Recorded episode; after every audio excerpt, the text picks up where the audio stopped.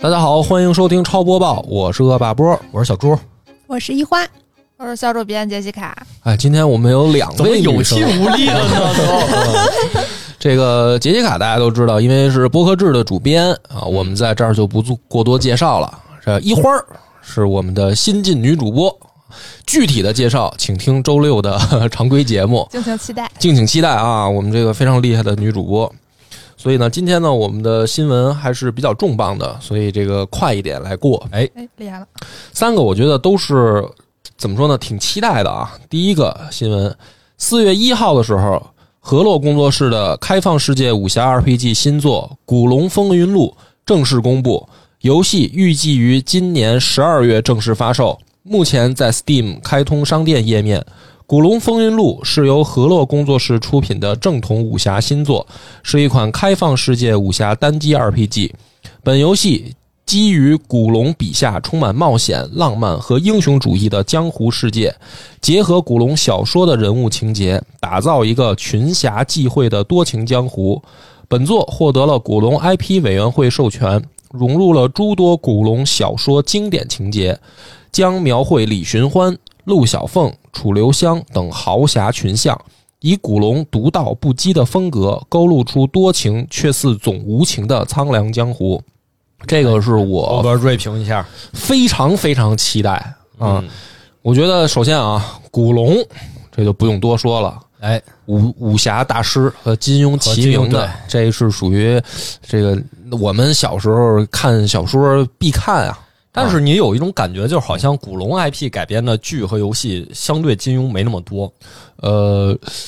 其实也不少。你想《绝代双骄》啊，对吧？古龙群侠传》也出过，嗯，呃，然后还有陆那个楚留楚留香出没出过？没有剧嘛？剧有、啊，楚留剧有香、对啊陆小凤、电影电也影有儿什么《决战紫禁之巅》什么的，其实也不少，啊也是也不少。但是，呃，在这个武侠的迷心中，总是会非得给他俩要分一高低。它是这么个问题那倒没必要分，对，就是你说的那个，就是总感觉好像古龙的没有金庸的火，是因为武侠迷老是要啊分总高愿意低。这么说，哎，就总是觉得说金庸的东西呢耐读，呃，有这个历史情节，是然后嗯，就金庸的大多也比较长嘛，对，啊古龙有的作品特短，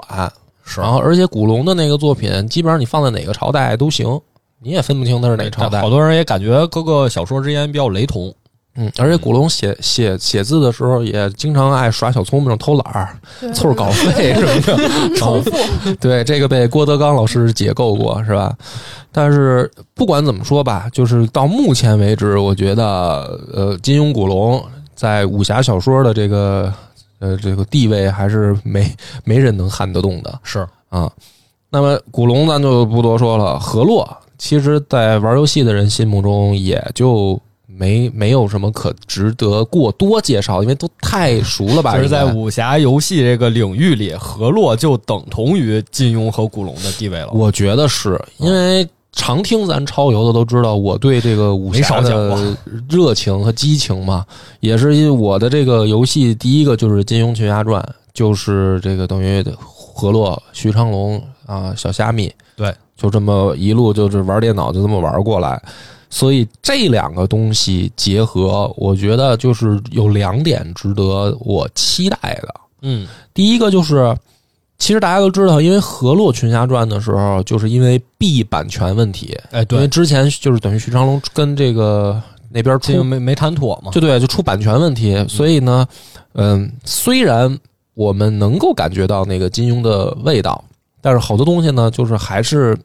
就是别扭。就是你总感觉隔着一层纱，就是隔着那层纱对就别扭，就是你比如说降龙十八掌，你就叫降龙十八掌，你别叫沾衣十八跌，哎就那是你说它叫十八掌是版权问题，还是应该叫二十八掌，还是都都不行，就是他就反正他就是就是要尽量给你换一个名儿嘛就。是让你看出来，但还不是那个原文。对，嗯，然后而且你比如说那个六那个就是段誉的那个角色，非得编成他祖先嘛。其实大家都知道，你那就是段家，不就是段誉吗？你嗯你要改，然后洪七公也要改成那样什么的，就反正挺别扭。但这回呢，因为有正式授权了，哎，就是我们就可以享受到原汁原味的这个武侠情节，这个就是我特期待的。第二个是，我觉得河洛其实现在已经积累了丰富的做武侠的经验，是就是他前面这个一代一代的这个积累嘛，从金庸开始，然后一直到河洛，中间也有那个就是玩的跟江湖学院似的那个，挨骂的对，然后侠还啊影阁，还有《侠影阁》对，还有《侠客风云传》嗯，这些东西的积累。说白了，就是在做这个新 IP 的时候，我觉得他会找到自己最准确的那个定位嗯，啊、唯一一个就是说要等到今年十二月份，我就想这个坐时光机穿越过去，就是 还要再等等等小半天，这哎着急啊！哎，我觉得有这个话题，其实可以问一下这个两位女生，就是你们平时看武侠看的多吗？呃，基本不看，就看过一点古龙的。反正你看古龙的比金庸的多是吗？哦，对，因为哦我感觉古龙的可能就就是因为也看过一些影视剧，相对来讲个人化、嗯，个人形象更突出一些，然后也感觉和生活好像有一点点贴近嘛，那对我影响还挺大的。一花呢我都看，都看，对，就是影视剧都看，但是哦没看过小说。那没事儿，嗯影视剧就行。我就问你们俩一个灵魂问题哦，啊，灵魂你们会爱上古龙里边的侠客，还是会爱上金庸里边的侠客？就是如果从女女生的角度啊，范秋 直摇头， 都不会，都不会。啊？为什为 什么？ Why？就是在古代总体那个世界里头，就是只有呃兄弟之间的这种江湖才是什么道义，女人就是一感觉是一个附属品，是大家的一个装饰吧。没有人把真的把那些女孩当回事儿，大家就可能就那么几个形象，就是那种心里头有一个特别美好的女神，还有那种妖女，就这么几种形象吧，都比较刻板。当然，这个我并不是因为这个来批评作品，就是说这里头没有什么让我觉得值得爱的人。啊，就是就是我纯粹就把自己当成一个男的看这个作品，带入那哦个男性，我也不会爱上他。真的啊，哦杨过都不行吗？啊，杨过杨过对女性不杨过够，不行啊，杨过肯定不行啊。杨过也不行啊，就是他就是对小龙女啊，我是说，哦，这还不够吗？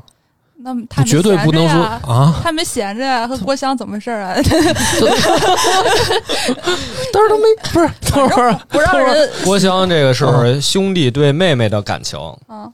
不哦是那种情愫。对啊，那没没，但是他们都想多了，不是杨过想多了呀哎。反正因为我看的金庸都是影视作品，所以说哦可能他改编会有一些误导了，我没有什么发言权，仅代表这个个人 肤浅的意见。哦哦古龙的也不行，里面那那陆小凤对女的也不错啊，都都救救姑娘什么的，为了妞儿这不惜生命代价。陆小凤不是和花满楼吗？ 他俩在一起挺好 的，多合适啊！那你这个对那你还不如说陆小凤跟西门吹雪呢。嗯，也有吧，好像也有。古龙有点激情，其实你现在想一想，他永远都嗯是双男主或者怎么样的。哦，对，哦而且这个问题我其实也问过有些女生，她们好多人给我的回答是喜欢谁啊？喜欢风四娘。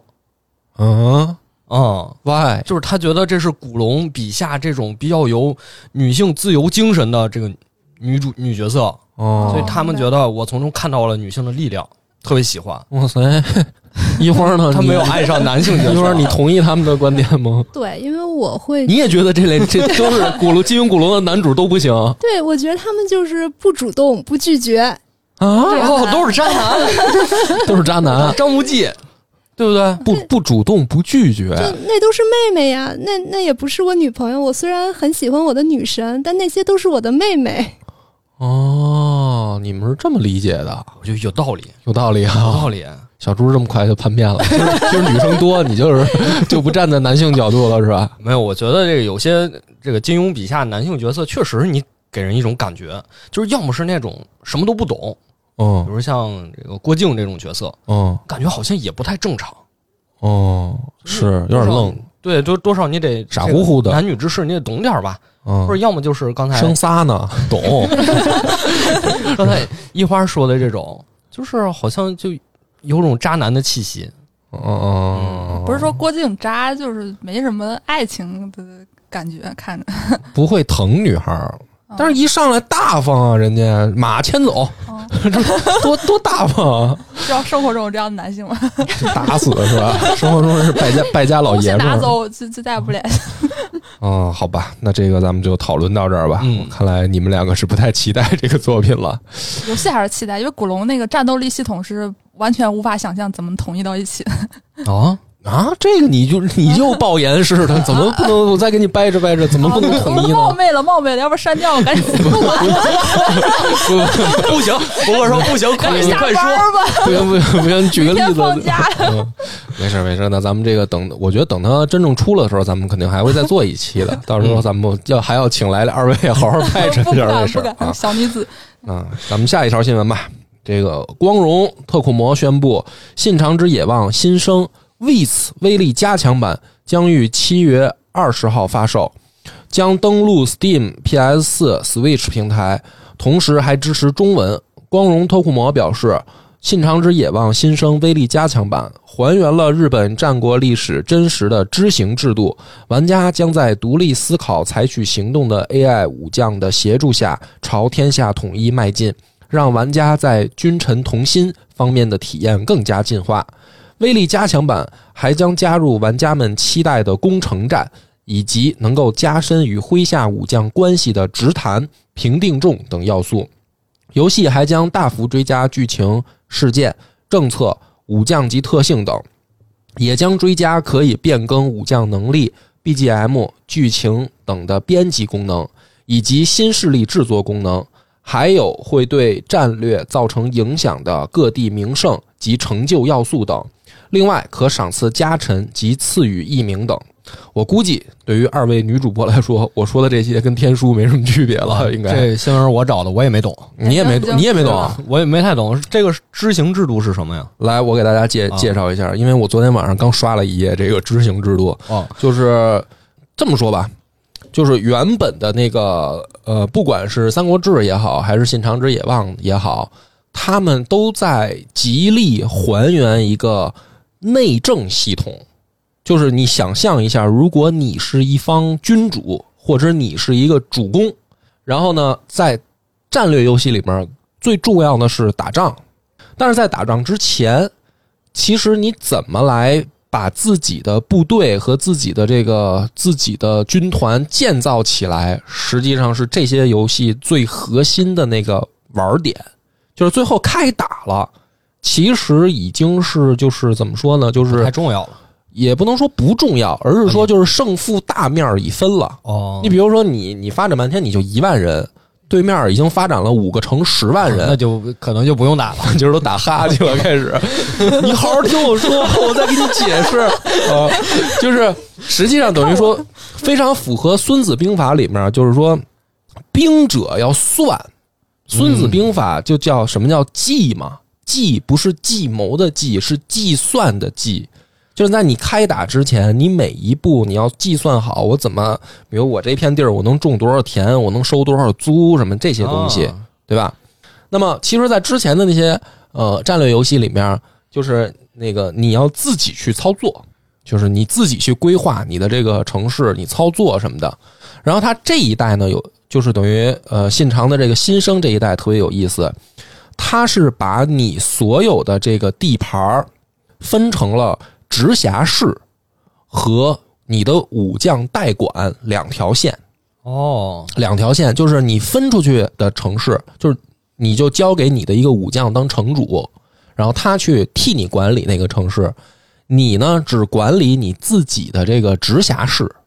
然后你跟你的这个城主之间，下面你们所有的小弟，他们会分到更小的这个领地，就比如你有一个城，然后你这个城下面可能比如说有四个到六个郡。就是日本那个地图啊，一个城下面是差不多四到六个郡，那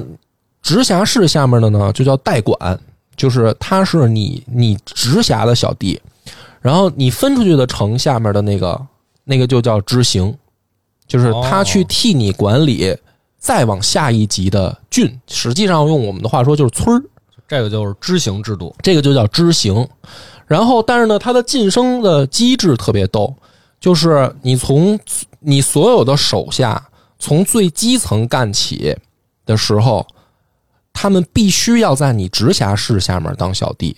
然后他往上立战功升，你才可以给他派到外地去当知行。就是他这个系统是这一代其实特有意思的，比如说你再牛逼的武将上来，你比如说丰臣秀吉，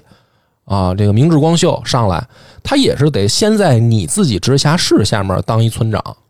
你不能直接就把他分出去，除非他一上来的那个官位就很高。嗯，然后再这样的话呢，就等于说你要把你自己一个势力里面少则十几个，多则上百位武将，你要把他们调配到每一个村儿，就是谁去哪个村儿，你都要安排好。但是呢，你的工作到这儿，就是这个大大面积就完成了，就是你只要把他们分配好领地，至于这个领地后面怎么建设，他们会替你干。所以这个里面就是好玩的，你看你们俩都已经觉得特别无聊了吧？ 但是它好玩的点就在于说，你首先第一个，你要特别了解你的呃地形和你的战略发展方向。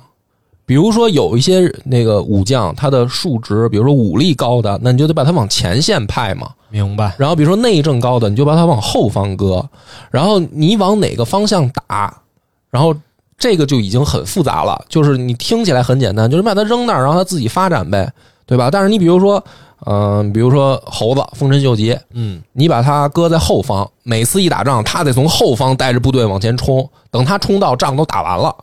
这就明显就不合适，你得把他往前线派。但是你比如说丹羽长秀，嗯你给他搁前线就不合适，你就得把他往后方搁，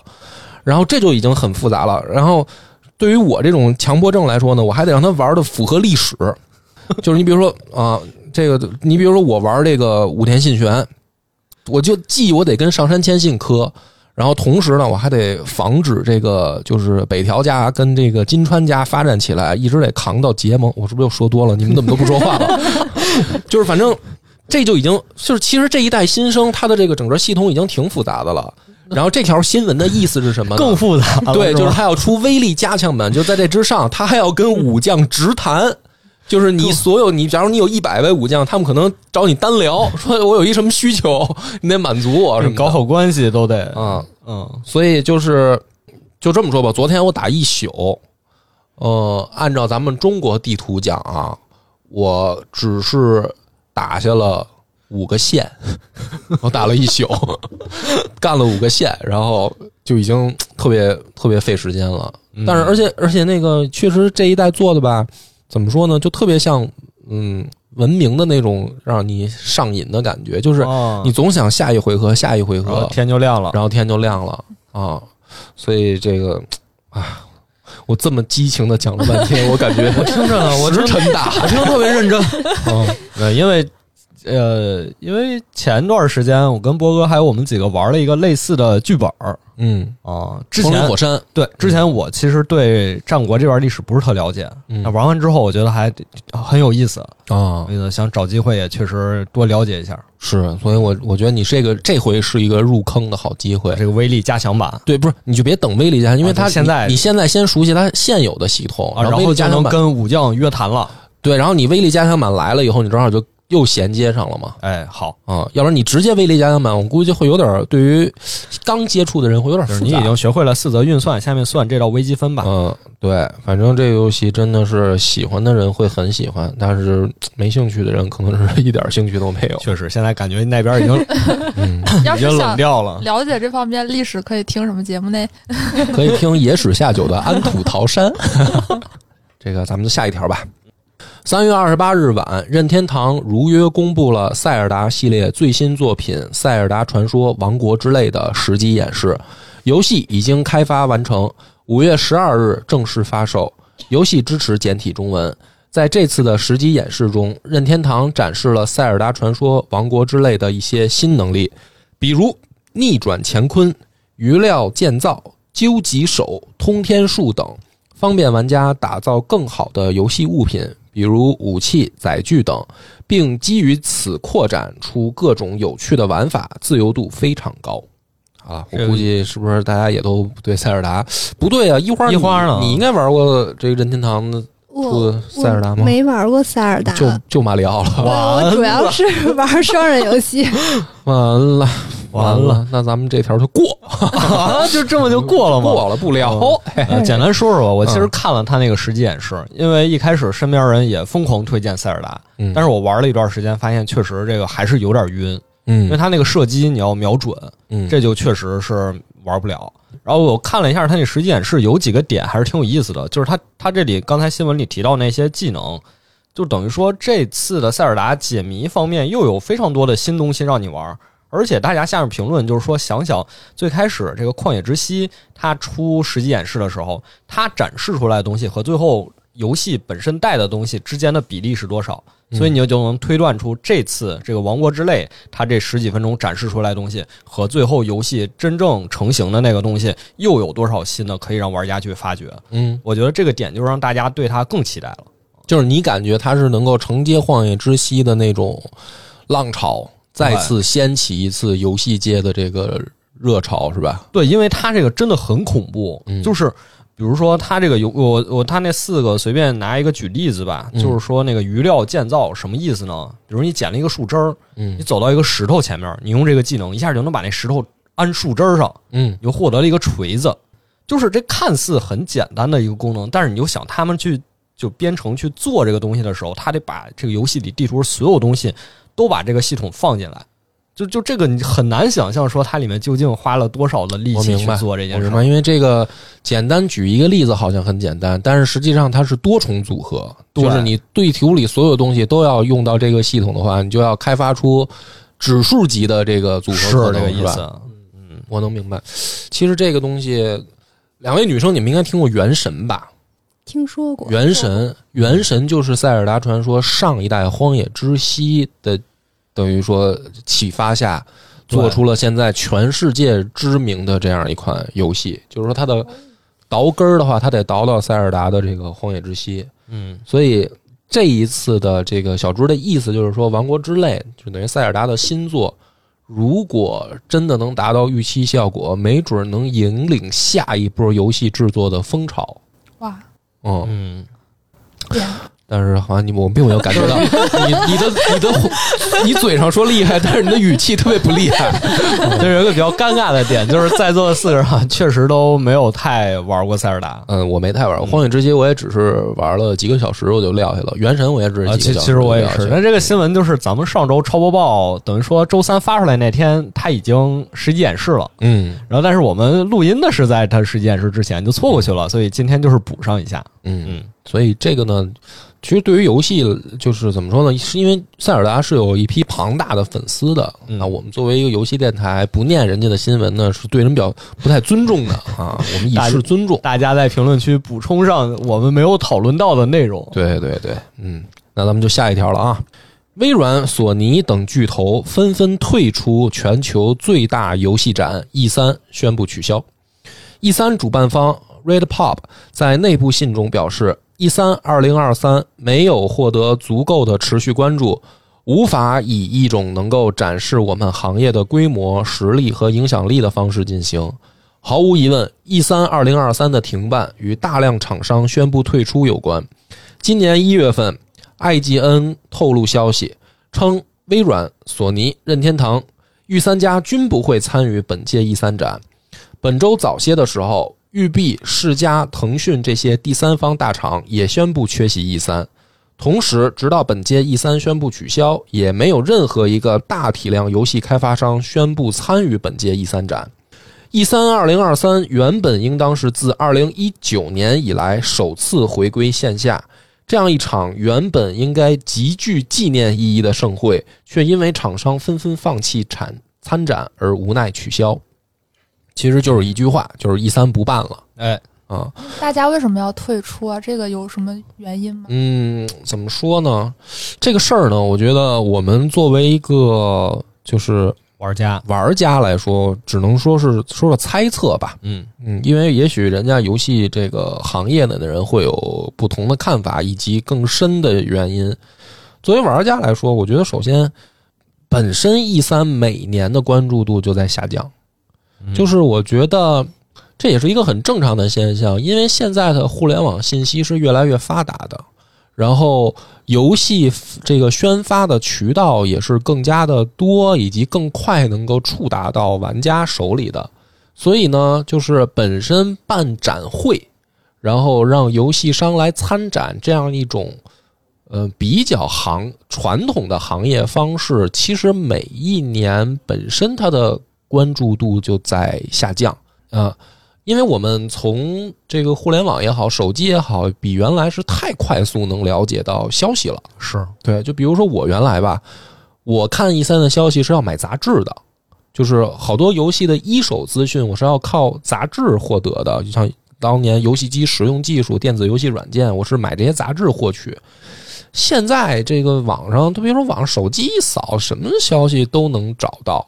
实在不行了，你还可以听超播报嘛，是吧？哎就是首先获取信息的方式很快很多，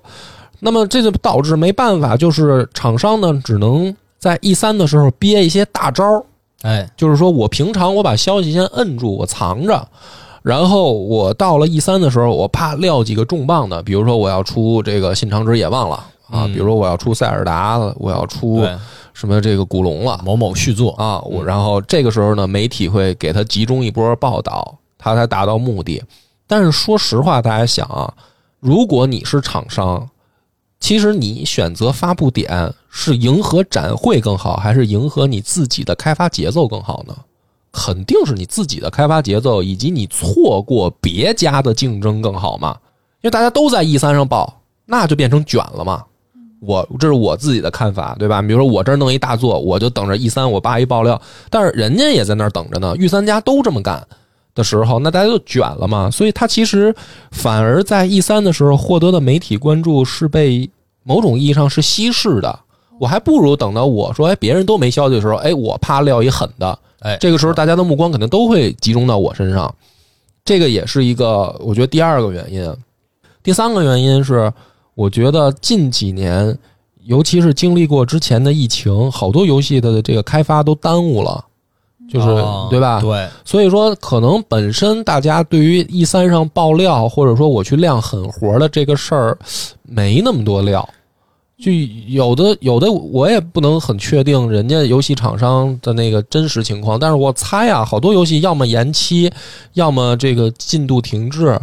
呃，那那你说这个到集体亮相的时候了，嗯这没个什么东西了，对啊，我拿什么量，对吧？而且还有一个更可怕的问题是，因为疫情的时候，上一届 E 三是不是就没办？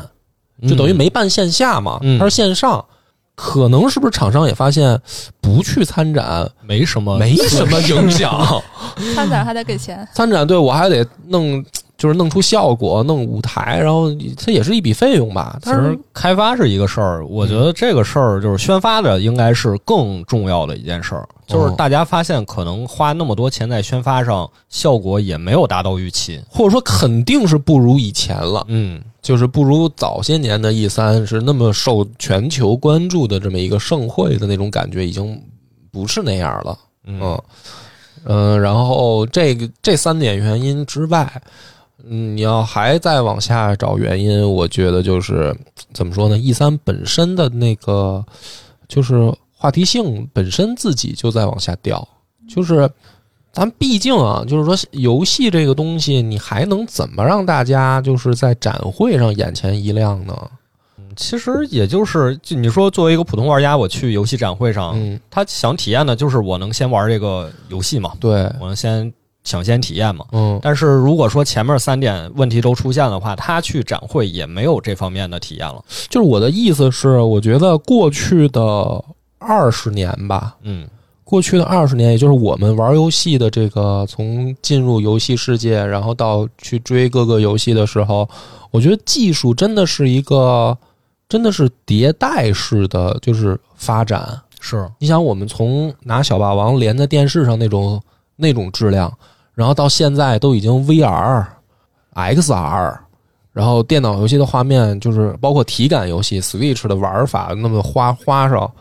就是它基本上可能隔几年真的会让你有一个眼前一亮的，或者说就是震撼的改变。就是当比如说我从小霸王第一次真的玩这个呃动作类游戏，嗯到比如说 PS 的《三国无双》的时候，我是觉得我靠太牛了，就是还还能能有这样样的游戏。对，但是这是我说的是过去二十年嘛，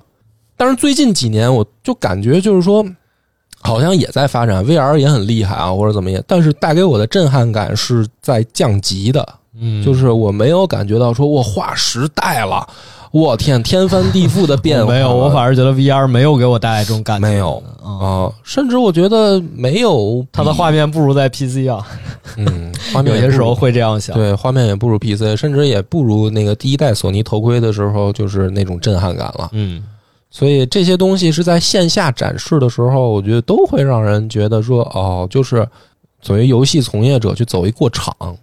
哎，有这种感觉。啊，就是大家走一过场，好像去年办了，前年办了，那今年是不是也要有啊？嗯大家都觉得今年应该有吧？对。嗯，所以这个事儿，我觉得这些综合原因吧，只是我作为一个玩家啊，嗯，就算门外汉吧，看人家行业的这个事儿的这个现象，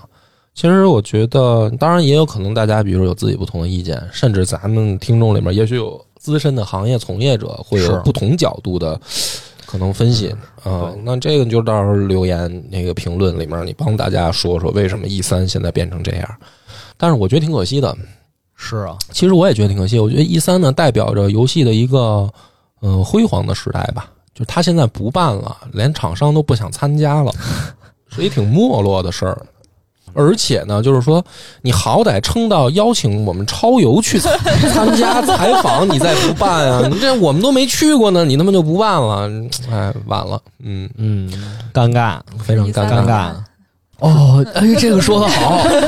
哎，这个说的 就对，就今天就这一句算是提气的，